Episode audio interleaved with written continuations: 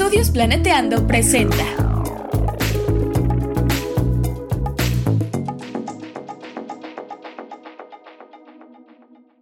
Bienvenidas Bienvenidos. y bienvenides al chismecito ambiental, En este podcast nos preocupa nuestro hermoso planeta, pero también toda la vida en él. incluyéndonos. Queremos compartirles algunas reflexiones, ideas y echar el chal un ratito con ustedes y nuestros invitades. Pónganse cómodos y tomen agüita.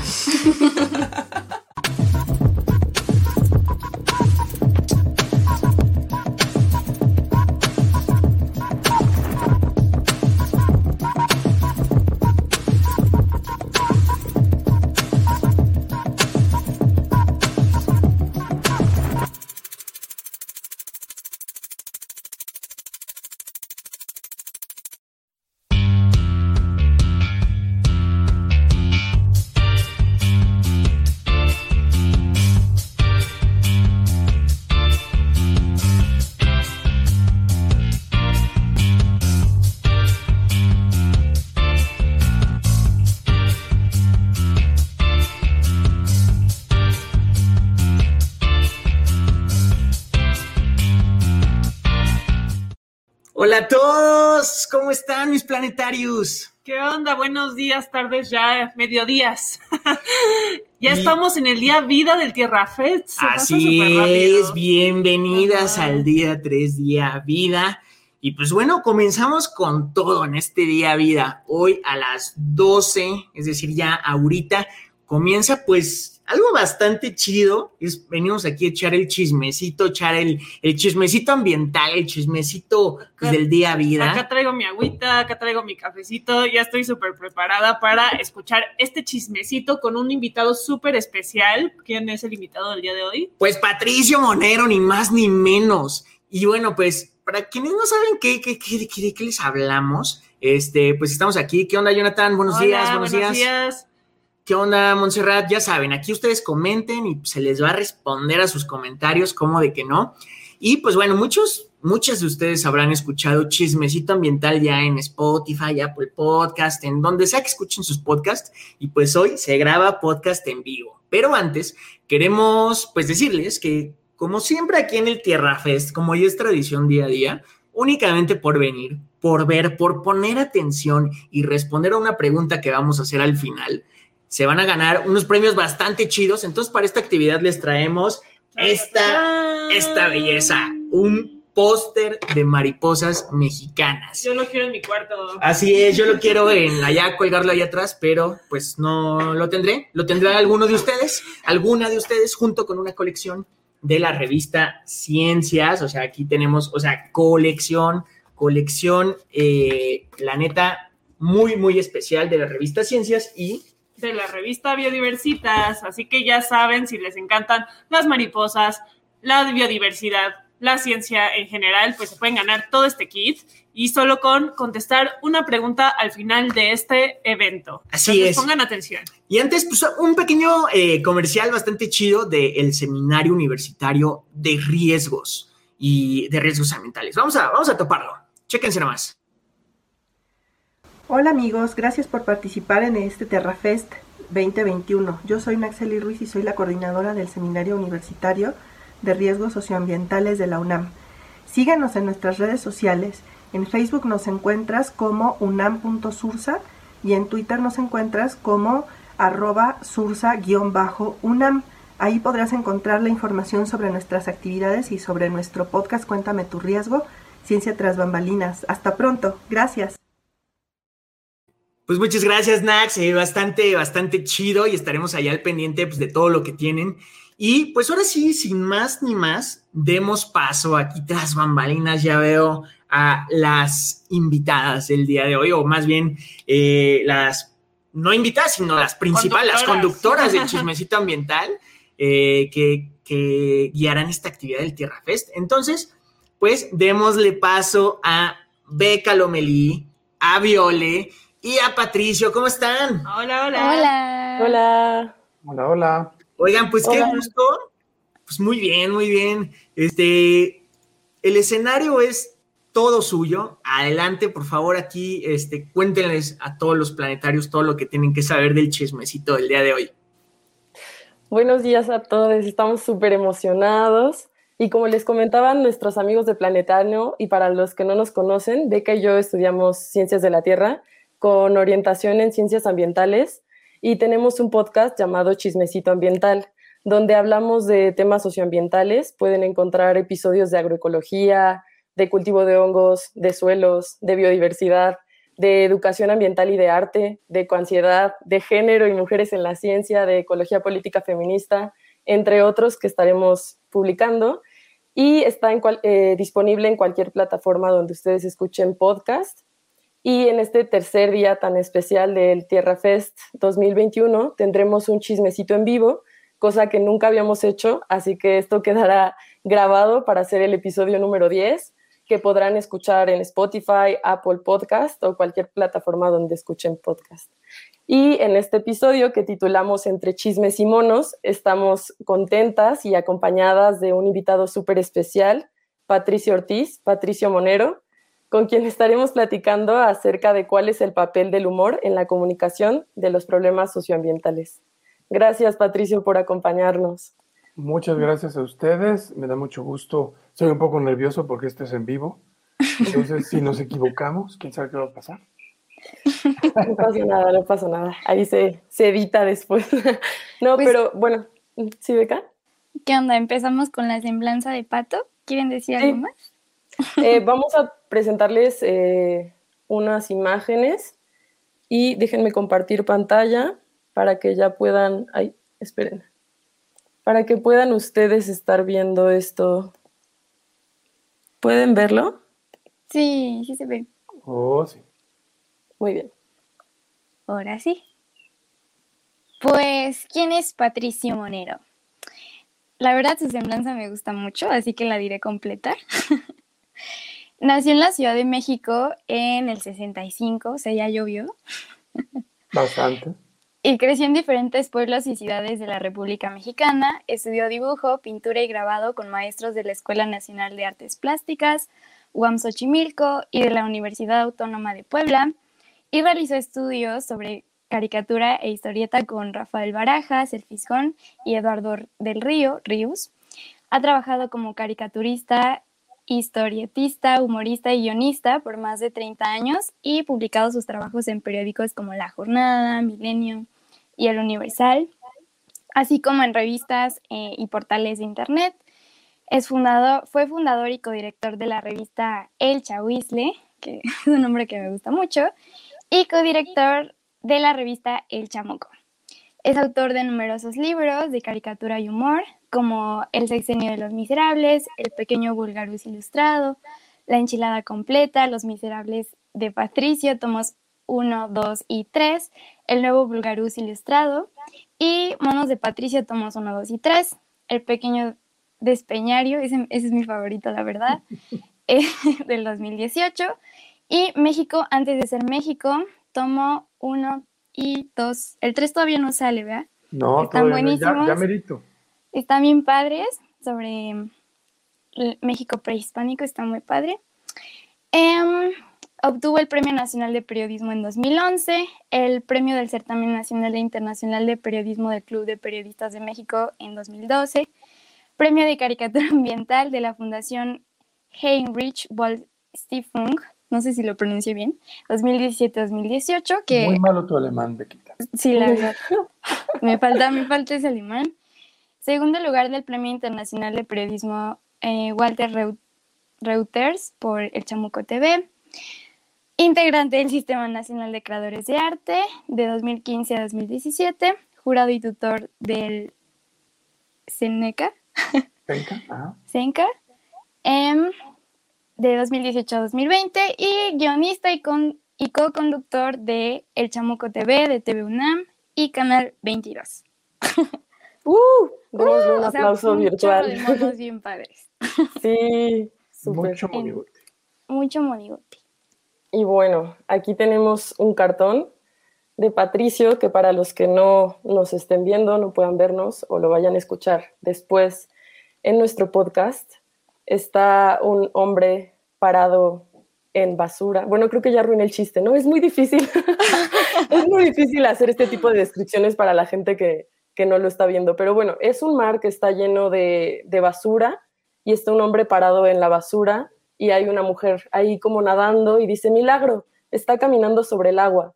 Y el hombre gordo, así que apenas está equilibrando, dice, agua es puro plástico.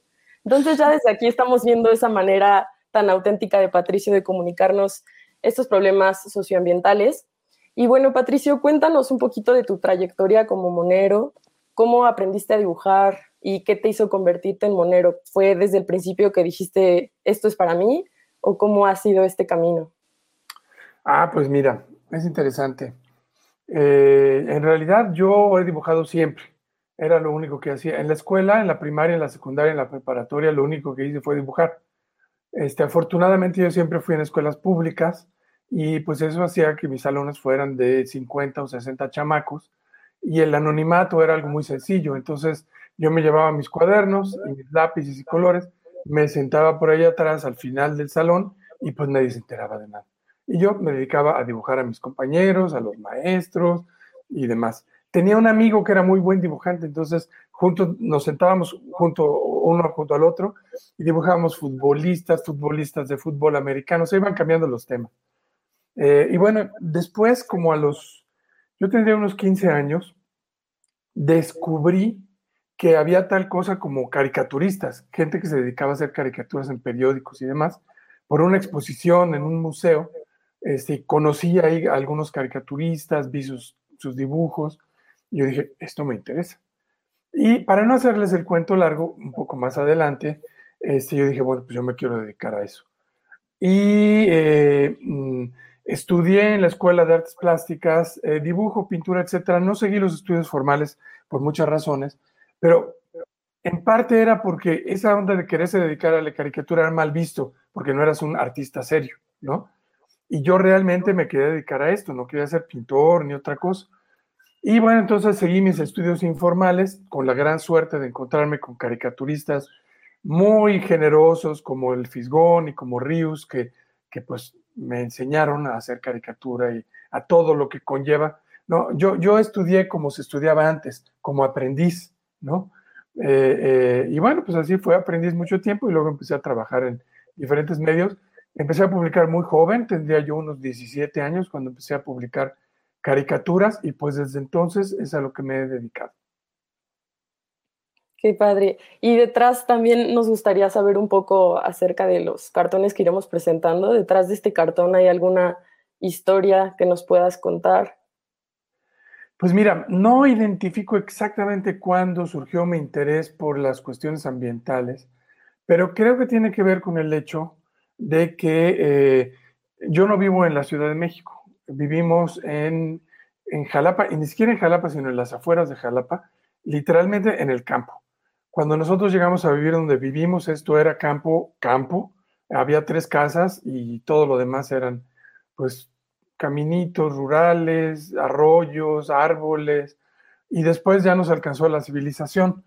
Pero creo que algo muy interesante que yo, yo eh, constaté es que al no vivir en una megalópolis, estás más expuesto a las situaciones del medio ambiente, ¿no? Eh, por ejemplo, estás muy consciente del clima. El clima es algo muy importante cuando vives en el campo. Y además, eh, bueno, es una larga historia, pero empecé a tener contacto con mucha gente que estaba dedicada a cuestiones ambientales. Aquí hay un movimiento muy fuerte de mercados orgánicos y de, y de, y de grupos ambientalistas y empecé a toparme con toda esta gente y empecé a aprender cosas, ¿no? Y a hacerme más consciente de la situación ambiental. Eh, y bueno, así empecé a trabajar con, con, estas personas, empecé a aprender y empecé a llegar a la conclusión de que el tema ambiental es el tema más importante que hay ahorita, ¿no? Y empecé entonces a trabajar estos temas, ¿no? Eh, hay algunos temas que siempre me han interesado y desde hace varios años eh, el tema ambiental yo creo que es el que está eh, como el tema más importante entre mis intereses. Claro, y el humor pues es una herramienta que ayuda muchísimo a comunicar todas estas problemáticas. Oh, sí. Nos gustaría continuar con esta pregunta, a ver eh, cómo la respondería sobre qué es el humor y la comedia, así en pocas palabras. Pues mira, es algo muy difícil de explicar, no te lo podría decir, el humor es esto, ¿no? Todos lo hemos experimentado, incluso hay tratados psicoanalíticos sobre el humor, el chiste, cómo funciona y demás. La verdad, no te lo puedo yo explicar. Hay un comediante gringo que me gusta muchísimo que se llama Jerry Seinfeld, que él dice algo que, con lo cual me siento totalmente identificado. Dice, yo no sé por qué algo es chistoso, no lo sé, pero sé cuando algo es chistoso y cuando algo no es chistoso. Y yo creo que esa es como la esencia del humorista, ¿no? Que te das cuenta, ay, eso está muy chistoso. Y todos los demás a tu alrededor no se dan cuenta, ¿no? De que eso es algo poco común, inusual y, y es chistoso, ¿no? Este, entonces, bueno, hay algo ahí en mí que está mal, igual que con todos los humoristas y comediantes, que se da cuenta de cosas que los demás se les hace algo como natural o común. Eh, y bueno, eso yo lo detecté muy joven, ¿no?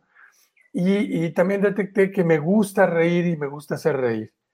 Ahora, trabajando con el humor, trabajando con la caricatura, aprendes a manejar esa herramienta, ¿no? Porque es una herramienta que tiene sus asegúnes y que tiene, ahora sí que tiene su chiste, ¿no? Entonces aprendes, aprendes a cómo poner los elementos en una caricatura para que sea chistosa y haga reír, o en un guion, o en lo que sea, ¿no? Eh, y aprendes a, aprendes a construir tu chiste para que sea realmente sea chistoso, ¿no? Puedes echarlo a perder, a veces lo logras. Y lo que hacemos los humoristas es aprender a, a, que funcione, ¿no? Lo que quieres tú hacer chistoso. Eh, pero exactamente qué es el humor, no sé. Sí, también lo que hemos estado platicando con Beca es que normalmente cuando estamos hablando de temas o problemáticas socioambientales, podemos ver eh, como noticias que son muy alarmantes o que tienen efectos inmediatamente negativos con la eh, audiencia, ¿no? Entonces, de alguna manera, el humor tiene efectos positivos en las audiencias en el sentido de que capta la atención y entonces en ese momento se concientiza de lo que uno se está, de lo que uno se está riendo. Y, lo que yo siento también es que cuando tú te ríes, te estás involucrando, o sea, te, sientes parte de, ese problema, ¿no? Te estás riendo y también aflojas ciertas tensiones y da pie como a abrir un espacio de, diálogo para tomar medidas al respecto. Sí. Entonces, Justo, o sea, con estos temas que son difíciles de, procesar, ¿no? Y bueno, quiero mandarles saludos también a todos los que nos están escribiendo, pero que por no interrumpirles no, no les hemos contestado. Antonio Domínguez, Freddy Cisneros, Carlos Montalvo. Hola, ¿cómo están? Qué bueno que están aquí. Dejen sus preguntas por ahí.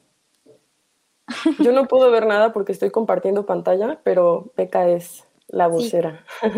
Sí. yo aquí escribo todo, pero de acuerdo con lo que vienen diciendo ustedes. Sí, y entonces, de alguna manera, Patricio, creemos que también el humor influye o cambia la percepción acerca de alguno de estos temas que nos interesan, porque el humor o la comedia invierte en el orden de la realidad que podemos percibir. Y entonces, si invierte en el orden, o a veces hay como cierta incongruencia, ironía, doble sentido, podemos entonces pensar, llegar a pensar que puede haber otra manera de que ese problema se resuelva o de que esa situación se lleve a cabo. Entonces, como tal, sugiere cambios el humor. Pues mira, yo lo que estaba pensando es que el, el humor, el secreto del humor es la sorpresa. Hay algo sorpresivo ahí que te hace reír, ¿no?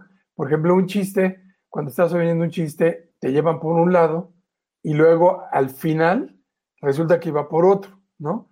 Y ese, esa sorpresa es la que te hace reír. Entonces, en ese sentido, creo que el humor tiene un elemento de despertar, así como que te sorprende y, te, y, entonces ya te ríes, ¿no? Pero ese, ese elemento de despertar hace que pongas atención en lo que estás en lo que estás viendo o en lo que estás leyendo, lo que estás escuchando, ¿no? Quieres saber, ¿cómo estuvo esto? ¿no? Eh, Entonces creo que ahí hay un elemento que es diferente a otras herramientas y que ayuda precisamente a, comunicar, ¿no? Y ahora otro elemento que estaba yo pensando es que de alguna manera, no sé si con todo el humor, pero de alguna manera el humor te pone de buen humor. Y si te pones buen humor, pues entonces es más fácil, como dices, es más fácil la comunicación, ¿no? Sí. Bueno, y también, bueno, queremos también preguntarte otra cosa y ponerlo a discusión aquí con Bequita también, de esta pregunta que se ha discutido mucho recientemente. ¿El humor debe tener un límite ético mínimo? Y se refiere a que de alguna manera el comunicador o el humorista posee una responsabilidad ética de hasta dónde quiere trazar su discurso a partir de sus valores o sus intereses. Y también se ha discutido mucho actualmente acerca de hasta dónde llega la libertad de expresión del comunicador para invertir todo este orden de la realidad sin llegar a generar, o sea, el extremo, ¿no? Estos discursos de odio que también se han utilizado para, pues, para controlar sociedades enteras.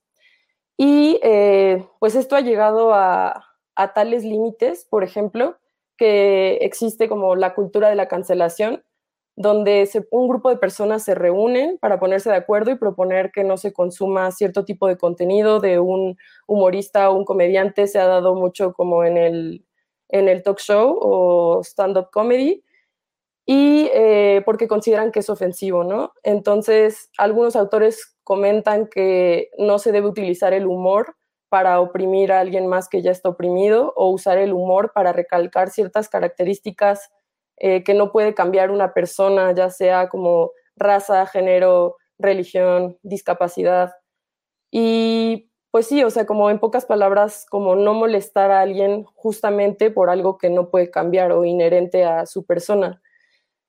Entonces, eh, con esta misma pregunta, algunos autores consideran que la comedia es subjetiva porque varía según tus privilegios.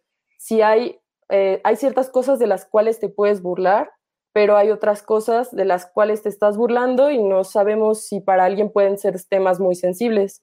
Entonces, tú, Pato, ¿cuál consideras que es el límite ético mínimo que tú utilizas en tus historietas o en tus cartones con los monos que dibujas?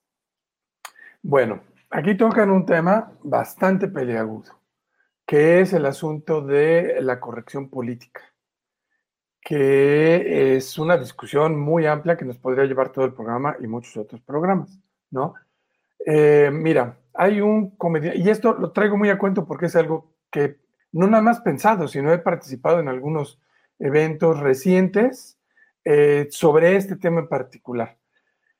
Hay un comediante inglés que no sé si ustedes conocen, que es una maravilla, que se llama John Cleese, de un grupo legendario que se llamaba Monty Python, y él eh, decía que la corrección política es una muy buena idea echada a perder completamente, ¿no? Y eh, es muy buena idea porque precisamente es la reflexión de, de cómo se utiliza el humor y para qué, ¿no? Pero que se ha llevado a tal extremo que ya no puedes hablar de nada y no puedes decir nada y todo se tiene que, ay, no, no, no voy a decir algo porque entonces todo el mundo se ofende, ¿no? Eh, entonces, desde luego que debe de haber límites al humor, eh, porque no puedes decir lo primero que se te, o sea, sí puedes decir lo primero que se te ocurra, ¿no? Pero todo lo que dices tiene consecuencias. Para empezar, ahorita existen las redes sociales y tú puedes pitorrearte de quien quieras y ese quien quieras te va a responder. Y si te pasaste de rosca con un grupo que se siente ofendido, pues no te va a responder uno, te van a responder cinco mil y te tienes que hacer cargo, cargo de lo que dices, ¿no? Entonces puedes hacer chistes racistas, pero a ver, a ver qué te responden los, los, los receptores de ese chiste, ¿no? Eh, entonces sí puedes decir lo que quieras, pero te haces cargo de lo que dices. Eh, ahora, yo he reflexionado mucho en este asunto y pienso que la diferencia entre un buen chiste y, el humor acerca de temas peliagudos, ¿no? La diferencia entre un buen tratamiento y un mal, tratamiento radica en que si se hace con inteligencia o no, ¿no? Entonces, por ejemplo, hay humoristas cuyos nombres no voy a mencionar, que hacen chistes racistas en Twitter y que dicen idioteces, ¿no? y haciéndose los chistosos. Y se meten en grandes problemas, incluso los corren de sus trabajos. Bueno, hay un humorista que a mí me gusta muchísimo, que es un, gran, eh, un gran humorista, ese sería su título, que se llama Larry David, que tiene un programa que se llama Curb Your Enthusiasm, moderan tu entusiasmo, ¿no? En donde literalmente él se dedica a tratar los temas más peliagudos, racismo, el sexo, eh, todos los temas peliagudos de la sociedad son con los que él trabaja, ¿no? Pero lo hace de una manera tan inteligente, tan, tan bien hecha, que te ríes y a la vez piensas y dices, ¿cómo es posible que haya hecho esto? ¿Cómo es posible que haya tratado este asunto, no? Ese toca el tema de los musulmanes, de los negros. Él es judío, habla de los campos de concentración, pero de una manera tan fina que, su trabajo está bien, ¿no? Entonces creo que este es un elemento muy, muy importante, la inteligencia. Podría seguir hablando aquí horas, pero bueno, lo dejo aquí por si quieren comentar algo. Y también, o sea, como que sí tiene que existir un límite porque puede haber discursos o chistes que agudicen estas desigualdades o las hagan mucho más notorias y no realmente abrir el diálogo sobre estas cosas, ¿no? Que son muy importantes. Entonces, pues sí es como, justamente hablamos de una ética, o sea, de un cuestionamiento hacia qué nos estamos riendo eh, y qué contenido pues apoyamos, ¿no? Y, y si, no creo que la cultura de la cancelación, la verdad, exista o que funcione realmente, sino muchos ya estarían en la calle, ¿no? Pero realmente sí funciona este cuestionamiento, o sea, si mm, somos personas finalmente, eso sí, pero tampoco se pueden escudar con esta parte como de, no, es mi libertad de expresión, está coartando mi libertad de expresión, y es como no, no, espérate, o sea, un discurso de odio no pasa por opinión, cuate, ¿no? Y si tus chistes van de la misoginia y del racismo y de hacer notar estas desigualdades, porque estos chistes van como que de arriba hacia abajo, em, pues como que había algo que ajustar ahí un poco, ¿no? O sea, si quieres hablar de estos temas, creo que hay muchas em, formas, a través del humor también, con las que se puede hablar y llegar como a una cierta conciencia, que es lo que decía Viole, ¿no? O sea, finalmente, si te ríes es porque estás participando en el chiste, ¿no? Entonces yo sí, sí concuerdo con que debe haber como ahí un cuestionamiento constante porque el humor también cambia conforme eh, avanza el tiempo y conforme vamos discutiendo otras cosas y conforme van saliendo temas muy importantes, ¿no? Entonces, pues sí, eso es, eso es como lo que pienso respecto a esta pregunta. Sí, oh, y, es peliagudo el asunto, ¿eh? Sí, es complicado. Y también, por ejemplo, eh, otra cosa es que pues la comunicación y la información también tiene que ver con el como con los privilegios económicos en el sentido de que el poder es, o sea, como la información es poder de alguna manera, en el sentido de que yo creo que sería muy chido si pudiéramos obtener nosotros información desde todos los, desde todos los actores sociales, en el sentido de que la comunicación, nos están escuchando muchos divulgadores científicos y en general humoristas, o sea, gente que comunica, que se pudieran hacer escuchar las distintas voces de la sociedad para que la comunicación fuera de alguna manera equitativa en cuanto a su distribución. O sea, eso yo siento que sería ideal en el sentido de que nos ayudaría a poder ponernos a dialogar desde las diferentes perspectivas, siendo tolerantes y llevando mejor la resolución de estas problemáticas ambientales? Pues sobre todo empáticos, ¿no? Porque también algo que veía en un video de, de Ofelia Pastrana, una mujer que admiro muchísimo, es que ella dice, es que sí, o sea, depende totalmente de, de los privilegios que tengas, de la posición en la que estés, el contexto político en el que estés, o sea, no puede, no puedes hacer reír con el mismo chiste a incluso aquí dentro de México, ¿no? Alguien del sureste que alguien del norte y ese tipo de cosas, ¿no? Que no quiere decir que ya no hay que reírnos de nada, porque el humor también de abajo hacia arriba nos ayuda a cuestionar, ¿no? Nos ayuda justamente a hacer una crítica eh, importante Y mm, en, en, cuestiones socioambientales, pues hay cosas que duelen, la neta. O sea, hay cosas que son difíciles de procesar. Y en ese sentido, el humor nos puede ayudar como a, desde algo positivo, ¿no? Generar como, ah, esto, esto me checa, ¿no?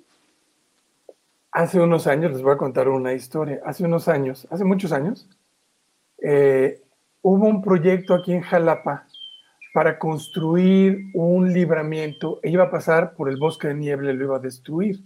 Y era todo un negocio armado ahí por los, el gobernador y su, su grupo cercano, ¿no? Entonces hubo un movimiento muy fuerte aquí para, para detenerlo. Y ahí estuvimos muchísima gente. Pero todo, todas las ponencias eran este, atacando a los fulanos y al, a los que habían hecho la manifestación de impacto ambiental y demás, ¿no? Entonces tocó mi turno para pasar.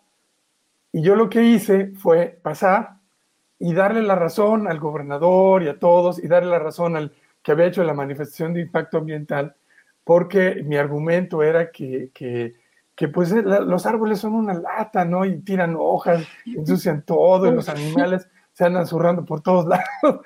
Entonces, aquello fue el acabose, ¿no? Porque el cuate se puso fúrico y aquello se armó una y para qué les platico, ¿no?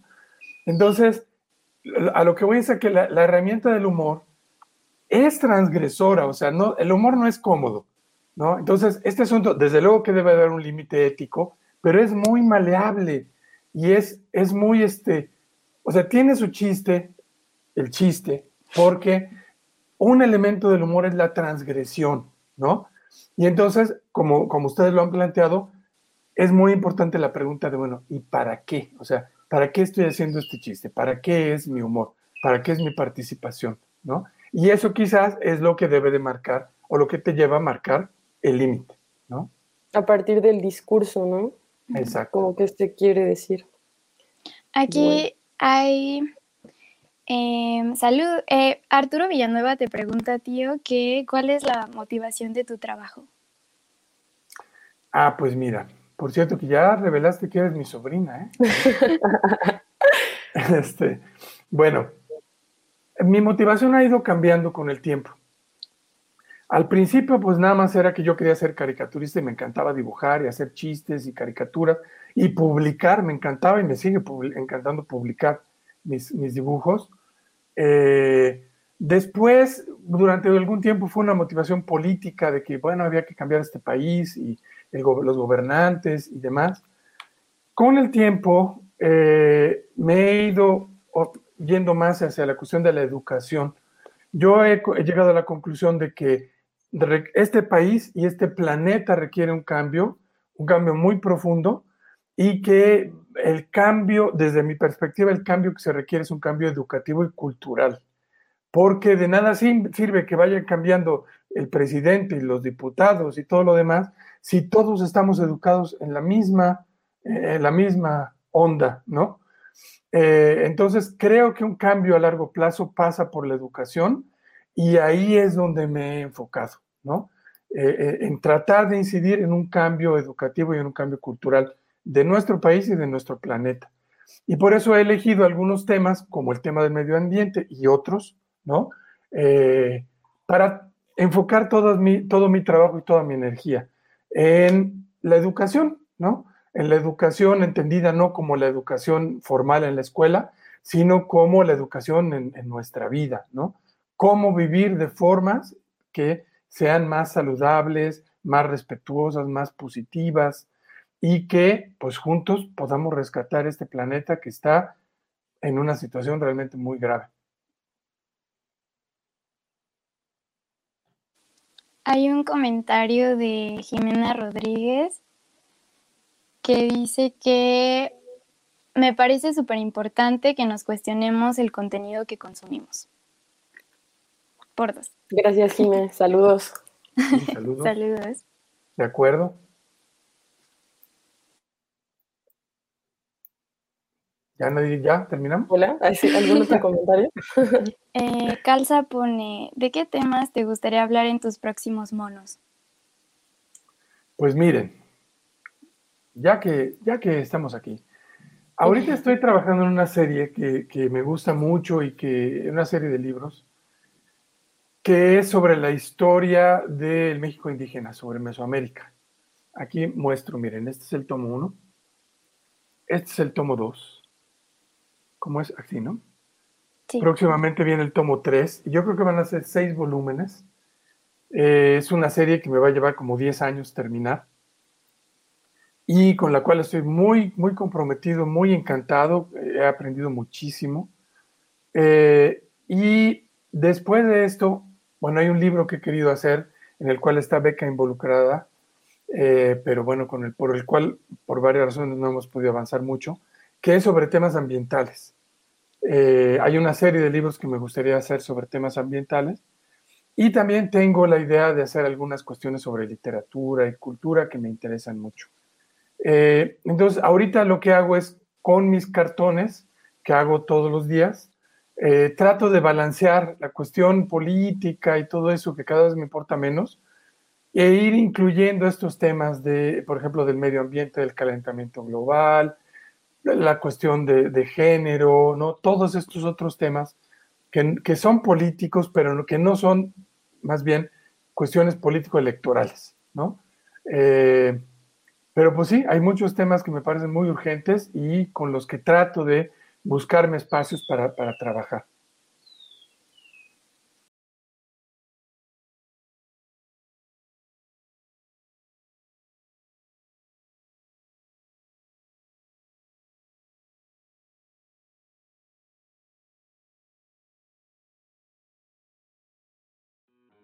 No se vayan, vamos a un corte breve. Estudios Planeteando es una casa productora de contenido socioambiental, científico y cultural que busca un mundo más justo para todos. Si quieres apoyar en esta causa, ingresa a www.patreon.com diagonal planeteando y dona al menos 20 pesitos al mes. Continuamos. Muy bien. Gracias. Pues hay otro comentario de Miriam Novelo pone, en el Museo de Economía hay una evaluación sobre qué tanta basura produce uno en su casa por las compras que efectúa. Creo que estas herramientas son buenas como para darnos cuenta de, de pues nuestra huella como consumidores, pero como hemos estado discutiendo, vemos que el problema es un poquito, o sea, sale de las manos del nivel individual, pues. Entonces, eh, está muy buena, de hecho, esa, esa discusión. También tenemos otros podcasts al respecto, pero sí creemos que, pues hay, eh, o sea, sí importa el nivel individual de acción, pero también el, el colectivo, ¿no? Que es en donde sí se podrían eh, tener resultados como más efectivos en cuanto al ambiental. Arturo Villanueva pone, gracias por la respuesta. Por Yo tengo anterior. aquí algo que decir, Bequita, sobre lo que acabas de decir. Uh -huh sobre esta cuestión de la iniciativa individual y colectiva. Yo estoy de acuerdo, pero no imagino cómo puede existir una acción colectiva si no empieza por una decisión individual. Eh, por eso yo, yo creo que es muy, muy, muy importante nuestras decisiones y acciones individuales. Porque yo he oído mucho esto de, ah, ¿para qué separo la basura si de todos modos en el camión la juntan?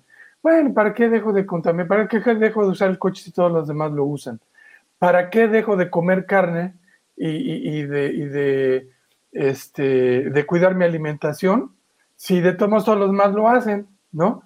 Bueno, yo lo que veo es, si uno toma acciones y decisiones individuales, eso te lleva a conectarte con otras personas que están en tu misma onda. Y finalmente la fuerza de la colectividad es la que, la que lleva a los cambios de, en nuestra sociedad. No es de arriba para abajo como se va a cambiar la cosa. Por lo menos yo creo que nunca ha sido así. Desde luego que importa mucho las decisiones que tomen los gobiernos, pero creo que es la fuerza y el impulso de la sociedad lo que obliga a los gobernantes finalmente a, hacer los cambios importantes. ¿no? Sí, como que no son procesos eh, excluyentes, me parece. Exacto. Sí, no hay que verlos como que no están conectados finalmente. Oh, sí. um, Oye, alguien preguntaba que por qué dibujo personajes muy gordos.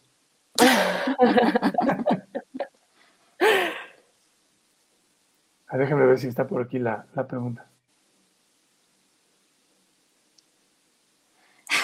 No la veo, pero sí la vieron, ¿verdad? De Kaita Urbina. Ah, aquí está. Pues mira, la situación es esta. Cuando yo empecé a hacer caricaturas, no dibujaba personajes tan gordos, pero de repente empecé a notar a mi alrededor que la gente empezaba a crecer así, a lo, ancho, ¿no? El, la crisis de obesidad no tiene tanto tiempo, tiene unos 20 años, y es algo muy, muy eh, puntual que se ha estudiado, ¿no? Entonces yo empecé a dibujarlos cada vez más gordos porque empecé a ver a la gente cada vez más gorda. Y, este, y bueno, pues de alguna manera empecé a retratar lo que, lo que veía a mi alrededor.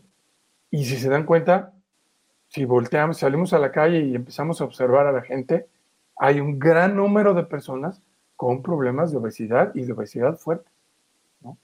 Entonces, pues así es la gente, pues así la dibujo. Bueno, y queríamos también saber qué opinabas acerca de esta pregunta. ¿Sirve el humor en la comunicación de los problemas socioambientales? ¿Qué nos podrías responder? Mira, hace algunos años una, persona cuyo nombre no, no, me acuerdo, me mandó un libro que se llama, hay un dicho que dice, la letra con sangre entra, ¿no? Un dicho antiguo. Y él lo cambió y decía, la letra con humor entra. Y era una, eh, pues un alegato a favor de, cómo el humor ayuda a la comunicación y a la educación, ¿no? Y eh, yo creo que así es. O sea, el humor como ya lo hemos platicado, ayuda, facilita la comunicación y facilita también la comunicación de los mensajes, ¿no? Entonces creo que es una herramienta básica para la comunicación en cualquier ámbito del conocimiento. Eh, por ejemplo, si puedo hacer un pequeño comercial, ¿no? Por ejemplo, estos, estos libros que tratan sobre la historia de nuestro pasado indígena, están llenos de, por ejemplo, esto, la portada, ¿no? es una cabeza olmeca con la lengua de los Rolling Stones. Y pues de entrada te llama la atención, ¿no? O sea, pasas por la, por la librería en donde hay 500 mil libros y ves esto y dices, a ver, ¿por qué puso esto así? Entonces ya lees la contraportada, a lo mejor lo compras, pero es algo que llama la atención, ¿no? Y luego el interior está lleno de caricaturas, de dibujitos, de chistes, etcétera. Incluso el mismo tratamiento de la información es un tratamiento humorístico. Entonces, hay información seria, pero tratada de manera ligera, humorística, lo que hace que pues sea fácil de entender, ¿no? Yo platicaba con algunos amigos científicos y amigos particularmente gente dedicada a la arqueología y a la antropología de la historia, yo les decía, oigan, es que la manera en que comunican es muy poco efectiva, porque utilizan un lenguaje que solamente entienden entre ustedes, ¿no? Entonces, para poderse comunicar con gente que no es especialista, pues necesitan buscar una forma de comunicación que todo mundo entendamos, no nada más los especialistas, ¿no? Y creo que en el, el humor entra en esta manera de comunicar que pueda ser más accesible para todos. Sí, inclusive yo considero que los especialistas en formación, o sea, nosotras que hemos tenido carreras científicas, estaría de lujo si tuviéramos algunas materias de divulgación, o sea, siento que esos primeros acercamientos con información tan densa y tan compleja pueden eh, acercarse muchísimo más con el humor. Y eh, nos gustaría también que nos contaras qué hay detrás de este cartón que estamos presentando aquí y también si quisieras describirnos eh, para la gente que no puede vernos, qué es lo que estamos viendo en pantalla. Ah, pues mira, esta es una caricatura que hice hace muchos años, con la cual después gané el premio de caricatura ambiental Henrik Boll. Eh, entonces es una caricatura que estimo mucho por muchas razones y que pues básicamente resume como nuestra actitud ante muchas cosas, ¿no? Que es todo mundo está tratando de inventar la gran cosa que va a capturar el carbono con unas torres gigantes que absorben, etcétera, ¿no? Eh, todos están metidos, las grandes corporaciones, en eso. Y pues la caricatura dice esto, ¿no? Dices, es mi nuevo invento, absorbe el dióxido de carbono, produce oxígeno, previene la erosión, retiene agua, alberga aves e insectos, proporciona sombra y funciona con energía solar. ¿no? O sea, inventó el hilo negro. Pues eso es lo que ya tenemos, ¿no? Esos son los árboles. Eh, entonces, la solución en realidad a nuestros problemas, pues sería muy sencilla, ¿no?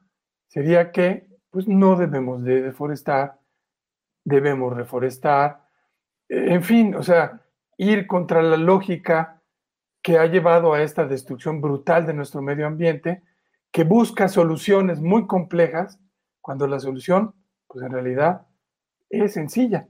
Falta simplemente que la, hagamos, ¿no? Sí, es padrísimo este cartón, a mí me encanta. Sí, como que refleja mucho el tecnocentrismo, ¿no? O sea, de que todos buscan en la tecnología una respuesta cuando tiene que ver con otros procesos, como sociales y políticos, de nuestra relación con la naturaleza y así. Exacto. Bueno, y les vamos a estar enseñando algunos cartones de Patricio. Y este es otro, no sé si gustan que nos vayamos eh, turnando como la descripción o ahí si quieren comentar. Entonces este nos la vamos turnando. Este es de un señor que está hablando y está viendo a unos animales. Y dice, bueno, si recortamos más de 30% del el presupuesto para medio ambiente, pero no se preocupen, todavía quedan como 10 años para revertir el cambio climático y se lo está diciendo a un armadillo, a una serpiente, a un tucán y un jaguar. Y jaguar especies que, sí, especies que han estado amenazadas por eh, incendios forestales, por ejemplo en Bolivia, y, pues está ahí el señor como muy desvergonzado sin importarle, ¿no? Sí. Ok, Ahí, voy a cambiar al siguiente. Bueno, también la deforestación acá en la selva está con todo. Oh, sí. sí. Pero es que es, increíble, ¿no? Estamos a, o sea, tenemos 10 años para ver si podemos hacer, o sea, 10 años no es nada. Y están discutiendo a ver si, sí, si, si, si no, si, cuando deberías, o sea, es ahorita hay que hacer todo al mismo tiempo, ¿no? Pero no, todo el mundo, los países discutiendo, y el medio ambiente es la última cosa en la cual se les ocurre invertir, como si de veras no fuera a pasar nada. Y lo estamos viendo todos los días, ¿no? Cada año es peor la sequía, cada año son peores los huracanes, cada año es peor este, el, cambio climático tan brutal y siguen discutiendo como si hubiera todo el tiempo del mundo. Aldair Bolaños pone, el humor ciertamente es visto por muchos como una salida de la realidad o como una manera de sobrellevar la misma. Esto se ve claramente cuando, por ejemplo, alguien con discapacidad o capacidades diferentes, persona con discapacidad, eh, hace un chiste o se burla de la situación en la que se encuentra. Y asimismo, tal vez, si otra persona hiciera el mismo chiste, se le tacharía de discriminación o demás cosas, porque inconsciente o conscientemente aceptamos que solo ellos se pueden burlar de su situación. Pues sí. Alejandro Rafael eh, Vega Marquina pone, yo sigo tus caricaturas desde hace años y dos corazoncitos. Yes. Este, Aldair Bolaños continúa. Eh, para que se entienda un poco más, mi pregunta es, si un ciego, por ejemplo, hace un chiste sobre ciegos, podemos decir que está bien porque él es ciego, ¿verdad? Pero ¿qué tal si ese chiste a las demás personas con esa misma discapacidad no les parece? ¿Cómo saber cuándo está bien el límite marcado? Mira, déjame decir algo que no había dicho hace ratito. Yo creo que hay un elemento muy importante en esta cuestión del humor, ¿no? Yo creo que todos los temas se pueden tocar, todos, ¿no? Pero lo que lo hace diferente es si hay un elemento de odio y de desprecio hacia la condición o la persona sobre la cual estás haciendo el chiste, ¿no? Eh, como les digo, repito esto porque lo, hemos estado viendo recientemente y hemos llorado de la risa, ¿no? En ese programa de Larry David, ¿no? Él tiene un amigo ciego y busca hacer unas citas ciegas y dice, bueno, ¿con quién? Y hay una chava que es musulmana, este, que usa toda su, su burka y todo lo demás, ¿no? Y entonces dice, bueno, mi amigo ciego pues no le importa cómo se vea la chava, entonces se la presenta y es la, la cita ideal, ¿no? Entonces está tocando este asunto de los musulmanes, de los ciegos, de la discapacidad, etcétera, pero de una manera tan inteligente y tan divertida que pues nadie se ofende, ¿no? Muy diferente es si está presente el elemento del desprecio o del odio, porque entonces entran otros asuntos y efectivamente, pues eso es lastima, este, y, ya no es humor, eso ya, es otra cosa. Incluso aquí decían la palabra, eso es burla, ¿no? Eso es este bullying. Bullying, eso es otra cosa. Entonces también hay que aprender a distinguir estos. Ah, o sea, a lo mejor te puede hacer reír, a un cierto grupo lo puede hacer reír, pero este elemento del odio y del desprecio es muy importante. Hace que todo cambie, ¿no? Sí. Eh, Antonio Domínguez nos cuenta que tiene un, bueno, tienen un centro de educación y cultura ambiental en Tecolutla, en medio del manglar, se llama Manglar Escuela, en la comunidad de La Guadalupe, en la costa Esmeralda, para explicar justamente estos temas a los niños. Con mucho humor. Qué chido. Saludos. Fantástico. Fantástico. Nada más Citlali que Venegas. que nos invite. sí. Citlali Venegas pregunta, ¿cómo podemos concientizar a las personas para que no maten a los animales que consideran peligrosos? Ay. A ver, ustedes chicas que fueron a la universidad. eh, pues informarse sobre sobre los animales. De hecho, hace dos días hubo un evento con, con Lumara la bióloga y personas que suben fotos a naturalistas. Si no lo conocen, es una aplicación buenísima para identificar tanto bichos, así animales, arañas, lo que sea, como plantas. Entonces, generalmente estos eh, portales o aplicaciones tienen información sobre las especies pues por ejemplo, para que no maten a la pobre arañita que luego se encuentran ahí pensando que es violinista o lo que sea, pues pueden reubicarla. Generalmente esa es la, la, la medida que se toma, ¿no? Y la que siempre se recomienda, reubicarlos. Si no lo quieres adentro de tu casa porque, pues, qué raro vivir con un rumi araña, pues entonces lo pueden reubicar em, allá si, si tienen en dónde hacerlo, ¿no? Esa es como una, una cuestión, informarse y no tenerles miedo. Generalmente ellos pues se defienden si los atacamos, pero los podemos reubicar con un vasito o algo así. Totalmente de acuerdo. Sí. Bueno, continuamos si quieren con este cartón, porque ya salió la pregunta de lo que vamos a hablar a continuación. Entonces, nos apuramos con este cartoncito.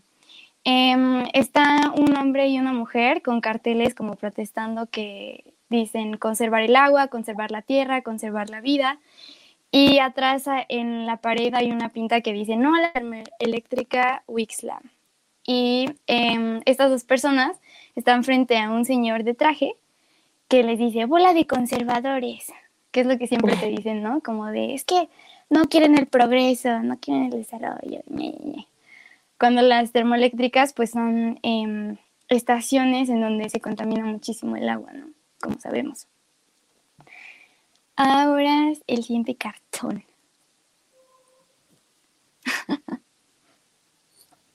Tiene razón. Ah, bueno. Están dos personas, ya lo iba a leer así como si nada. Están dos personas con los pelos de punta y con una sonrisa medio crispada, espantados, y un hombre con un, con una, con un folder bajo su mano está diciendo, tiene razón Donald Trump, no debemos invertir un centavo en combatir el cambio climático. Debemos invertir todo en la construcción masiva de transbordadores espaciales. Y trae como un avioncito en la mano. Atrás dice ONU Medio Ambiente. Pues es que ya están en eso, ¿no? O sea, el de Tesla ya está ahí construyéndose, no sé qué parece a vivir a Marte. Y este, y ya, ¿y aquí qué? Mejor que invierta todo eso aquí. Claro. bueno, este es un poquito más largo, es como una historietita. Ah, yo les iba a mandar esa y no sé dónde la tomaron, pero se las iba a mandar y se me olvidó. De la tipo bueno, dice, nos podemos ir turnando si quieren. Eh, si quieren, yo hago a. Ah, bueno, Por creo que solamente. porque aparte está como en italiano, ¿no? Ajá, la corporación. Amigas y amigos, damas y caballeros. Es un hombre gordo que se le está saliendo una lágrima, está diciendo un discurso como en un pedestal. Amigas y amigos, damas y caballeros, hoy es un día muy especial para nuestra familia, porque para nosotros eso es lo que es la International Motherfucking Corporation, una gran familia. Y hoy tenemos algo maravilloso que celebrar. Bueno, creo que lo voy a leer. Sigue, sigue, está muy bien. El derribo del último, último árbol. Y nadie mejor para derribarlo que el hombre que tuvo este sueño y lo convirtió en una realidad. El fundador de la International Motherfucking Corporation, William Motherfucking III esta no la entiendo muy bien. Es un, ah, es un viejito como con un hacha y aplausos detrás y se alcanza a ver en la parte del fondo eh, edificios, muchos edificios y el último árbol gigantesco, inmenso, atado de cuerdas y poleas para poder tirarlo, con un listón sujetándolo en la parte baja del tronco. Y está ahí el viejito. está ahí el viejito, toc, toc, y ahí dice, y, oh, brom, splash. Se cae. el árbol en el Encima del viejito. Mr. Motherfucking, el señor de la corporación y con el traje. Gracias a Dios terminamos con estas cosas horrendas. Eran un auténtico peligro. Y hay una escena del árbol y es, es, trágico, ¿no? También es como risa, pero al mismo tiempo ¡ah! Me duele el pecho y al mismo tiempo muchos tronquitos de la base están cortados ahí y el último árbol tirado. El último árbol cayó. Ah, este, este creo que salió cuando salieron las cosas de Coca-Cola, ¿no? Me parece.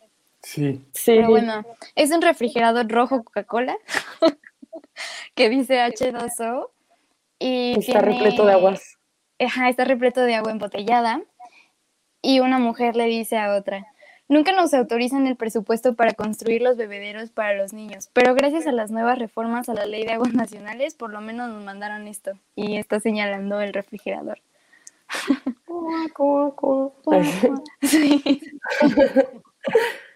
Siguiente. Son, ya casi terminamos, ¿eh? Sí, son algunas, pero tienen su chiste. Bueno, esta está, es un escenario completamente rojo. En el fondo se pueden observar algo que parecen árboles y un señor también como vestido de empresario le está diciendo a un canguro y a un eh, marsupial, digo, perdón, a un, ¿qué es esto? ¿Un koala? El, cambio, el cambio climático es natural. El calentamiento global es un invento de Greta Thunberg. Los incendios son inevitables y Australia no existe. Ya, tranquilos se los dice a estos animales. Eso, lo hice cuando los incendios de Australia, tremendísimos del año pasado, ¿no? Sí. Sí. ¿Cómo lo negaron aún así? Ya sé. Pero bueno. Ah, este, está, este es un ejemplo del greenwashing al 100%. Muy bueno. Léelo, están, te toca a ti. Están dos hombres como que sacando carbón, carbón pintado de verde, y uno le dice al otro, bien, muy bien, de hoy en adelante me pintan todo el carbón de verde para que los ecologistas no la hagan de tos cuando se lo vendamos a la CFE. y así. Ahora sí. Bueno, ahora sí, pasamos a los tips para usar el humor y otras herramientas en la divulgación. ¿Nos podrías compartir algunos tips, Pato? Eh, pues mira, em, no sé si se pueden compartir, compartir tips de humor, porque yo siento que como que el humor, desde luego que se puede aprender algunas cosas, pero como que lo tienes o no lo tienes, ¿no? Este, entonces no sé si eso se puede compartir como tal. Lo que sí se puede aprender es a comunicar adecuadamente, a utilizar un lenguaje que todo el mundo entienda, eh, eso se puede aprender de manera más o menos sencilla, ¿no? Em, ahora, yo siento que hay mucha gente, y eso lo vemos nosotros en las redes todos los días, que tiene muy buen sentido del humor. Los memes son una cosa verdaderamente increíble, ¿no? Acabo de ver uno, yo creo que lo vio Bequita en mi Facebook, no sé si lo vieron, de que está la Mm. reina de Inglaterra ahí con la, la nuera, y la nuera le está diciendo, este, puedes rehacer tu vida, tienes derecho, te voy a presentar un compa que se llama, se llama Chabelo. Entonces, o sea, la gente tiene un sentido del humor y un ingenio verdaderamente increíble. Entonces, a lo mejor se pueden hacer equipos, ¿no? A lo mejor alguien no es muy bueno para el sentido del humor, pero otra persona sí. Y entonces en esos equipos se pueden, eh, alguien o, o, el equipo completo encargarse de que el mensaje sea claro, ¿no? De que el, el, lenguaje sea adecuado. Y una o dos personas que sean buenas para los chistes, pues encargarse de buscar la parte del humor que facilite que el mensaje se entienda, ¿no? Entonces, no, no todo tiene que recaer sobre una sola persona. Sí, porque algo también que me parece fundamental es que se cono conozcan los referentes que hay dentro del chiste, ¿no? Porque pues si no, no tiene ningún efecto el chiste, o sea, conocer como el contexto o las circunstancias que rodean a, a ese chiste. Y también que a veces, eh, pues no sé, he visto como, por ejemplo, algunos chistes que utilizan la ironía, la, no sé si todos utilizan la ironía, pero en los que si lees el sentido literal, pues no estás haciendo como esa doble lectura, ¿no? Entonces creo que eso también es importante. No sé si, si tú nos podrías decir como, o sea, cuando tú dibujas tus eh, monos o ilustraciones en los cartones, ¿piensas en que el mensaje sea sencillo? O sea, también eso sería algo que podrías agregar aquí. Eh, ¿Fácil de asociar las ideas o no siempre? Es que esa es parte fundamental de, del humor. Si no, mira, una cosa que es difícil, a mí se me hace normal porque es lo que hago desde hace treinta y tantos años, eh, pero una cosa que es difícil es comunicar adecuadamente, en, en, este caso particular, el chiste, ¿no? Entonces, a, ti se, a mí se me ocurre algo y me da risa. Bueno, ahora, ¿cómo le hago para ponerlo de manera que a otra persona le dé risa? Y ahí está todo el secreto, ¿no? Entonces, por ejemplo, en mi caso personal, mis caricaturas están muy basadas en el, en el, en el texto, ¿no? Porque es lo que yo he encontrado que realmente hace reír. El texto y el diálogo es lo que hace que te carcajees, ¿no? Y entonces soy muy cuidadoso en qué palabras uso, en qué orden lo pongo, si este dice el otro le responde, porque esa construcción del diálogo es lo que hace que al final sea chistoso, ¿no? Entonces, ese es el secreto en realidad. Y es algo que hay que aprender en cuanto al chiste, ¿no? En cuanto a la comunicación de una idea, pues básicamente hay, un tip muy sencillo, que es, a ti se te ocurrió algo, crees que ya lo comunicaste adecuadamente, pásaselo a la persona que tienes junto. Yo, por ejemplo, tengo a, mi esposa, a quien con frecuencia le consulto mis cartones o caricaturas. Si yo se lo presento a ella y no le da risa, de, para empezar me, dice a mí, ah, no, no lo estoy comunicando adecuadamente. En algunas otras situaciones, a lo mejor no le da risa porque no conoce el contexto o lo que sea, y yo digo, no, no, sí funciona, ¿no? Y a lo mejor se lo presento a alguien más y sí le da risa y digo, ah, no, aquí hay otra cosa que, está pasando. Pero es muy importante la retroalimentación de los demás para ver si el mensaje está funcionando o no. Sí, muchas gracias.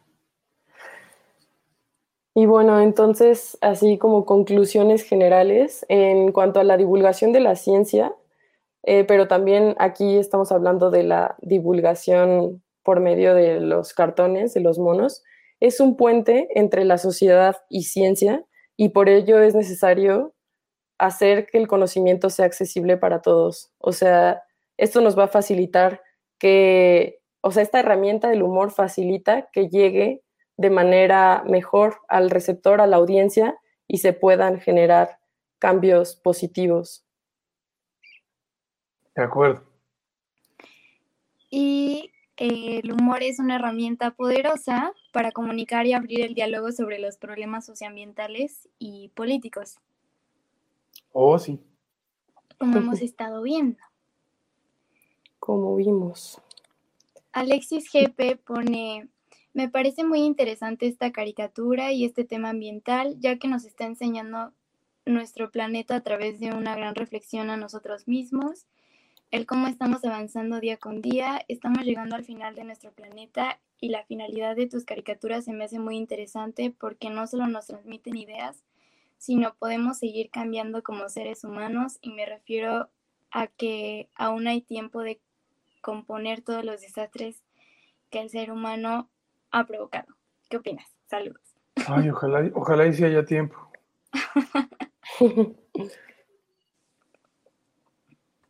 pues sí.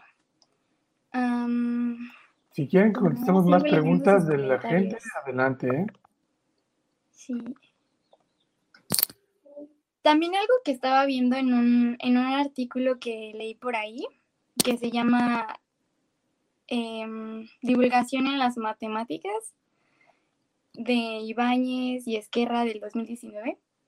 Ahí ponen, o sea, sé que las matemáticas es otro show, porque ahí hablamos como de, de otro tipo de conocimiento, pues. Pero me parece muy interesante su propuesta, o sea, porque ponen que mm, es necesaria la comunicación y la empatía, o sea, cuando hagamos divulgación con humor, hay que adaptarse al medio, o sea, al público y a sus características, a sus intereses, em, que también es muy importante un reconocimiento pues social y profesional de la divulgación, porque a nosotros nos ven como, nosotros, nosotras, nos ven así como que, ay, haces divulgación, eso no es un trabajo serio. Entonces, cuando es una una labor y algo que todos los científicos deberíamos estar haciendo. Em, pero desde la academia como que hay este como rechazo, podría decirse. Y pues que también al divulgar también aprendemos, o sea, porque para enseñar algo o para poner algo, pues tú tienes que procesarlo primero, ¿no? Entonces también es un, un, proceso muy padre, como de comunicación justamente de, de la ciencia a la sociedad para devolver pues esto en lo que nos estamos dedicando y que las personas tengan más información para sus decisiones, ¿no? Entonces también es muy importante comunicar la ciencia adecuadamente. Oh, sí. Muchas gracias a todos por sus comentarios. Emanuel Calzadilla, gracias Bequita Viole y a Patricio. A Patricio lo conozco desde la prepa y con las chicas ni se diga. Uh, Saludos, Emma. Saludos, Emanuel. Saludos. Edna Alvarenga de los Scouts nos dice que muchas personas no tienen sentido del humor. Es algo que se está perdiendo. Pues mire, yo sostengo, ya ven que hay un dicho que dice que el sentido común es el menos común de los sentidos. Yo sostengo que el sentido del humor es el menos, el menos común de los sentidos. Así es que estoy de acuerdo. Saludos de a la Asociación de Scouts de México. Nos están transmitiendo. muchas gracias, saludos. Hola, Jimena Ruiz, espero, pone. Eh, ah, no, Jimena Ruiz, es que espero estaba en mayúsculas. Eso también es parte, parte de esta escena. Ella pone, espero que todavía haya espacio para preguntas. Eh, claro que sí. ¿Quiénes son los referentes de Patricio para conocer la situación ambiental? Pues mira, yo no, no estudié, he estudiado este asunto de forma académica, entonces pues es de todo, ¿no? Lo que encuentro en el Internet. les digo que tengo muchos amigos y amigas que son biólogos, eh, Bequita, que es ahora, estudió ciencias de la Tierra, que yo sostengo que eh, los que estudian ciencias de la Tierra se les debe llamar terraplanistas, ¿no? Me imagino que pues Bequita es terraplanista, ella también nos ha contado y nos ha dado mucha información. Eh, y muchos amigos que les digo que están metidos en esta cuestión de la producción de eh, cultivos orgánicos y eso, de los cuales he estado muy cerca mucho tiempo.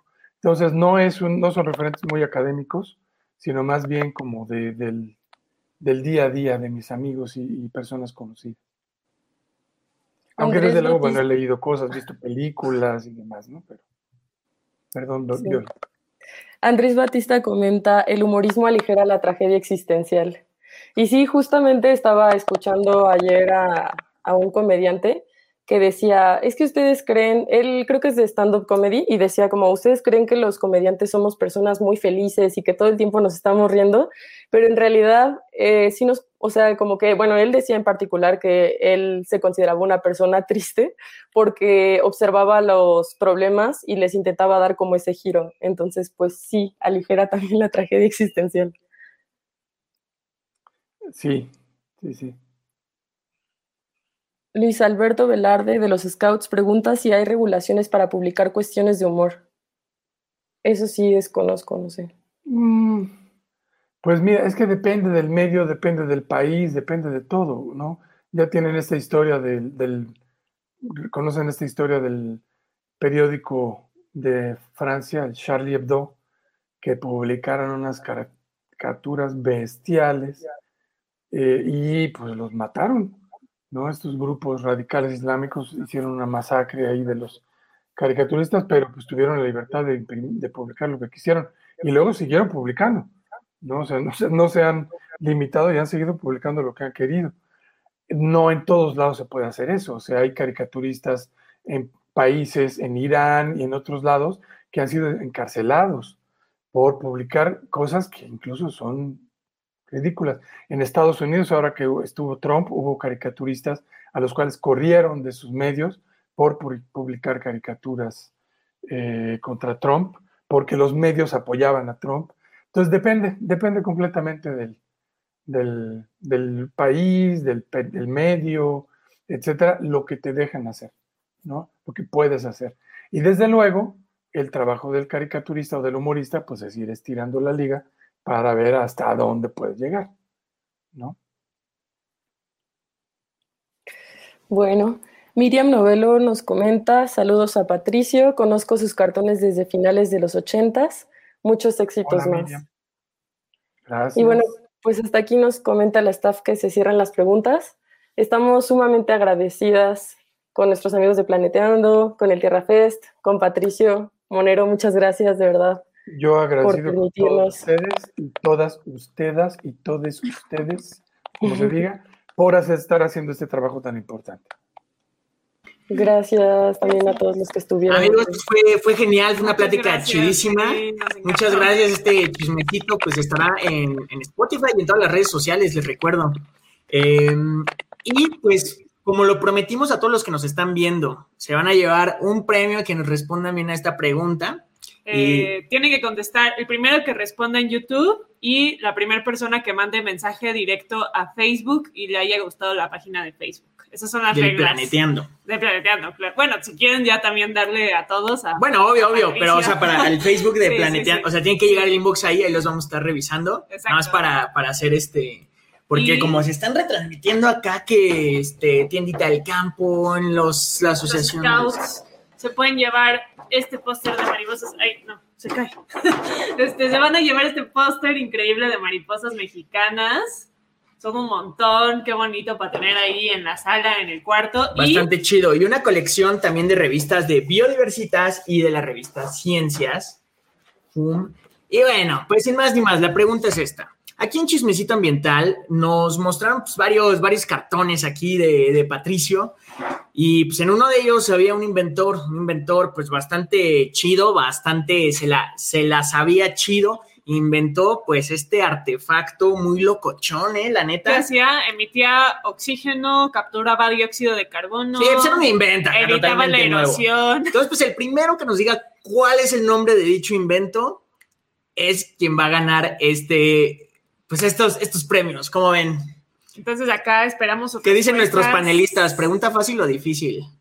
Está fácil y está difícil. está fácil y está difícil. Muy bien, pues muchas gracias de nuevo. Este, vamos a decir ahorita a ver quiénes ganan, pero pues mientras nos despedimos de Viole, Beca y Patricio. Fue muy chido tenerles. Muchas gracias. Un gusto estar aquí con ustedes. Gustazo también. Nos vemos. Adiós.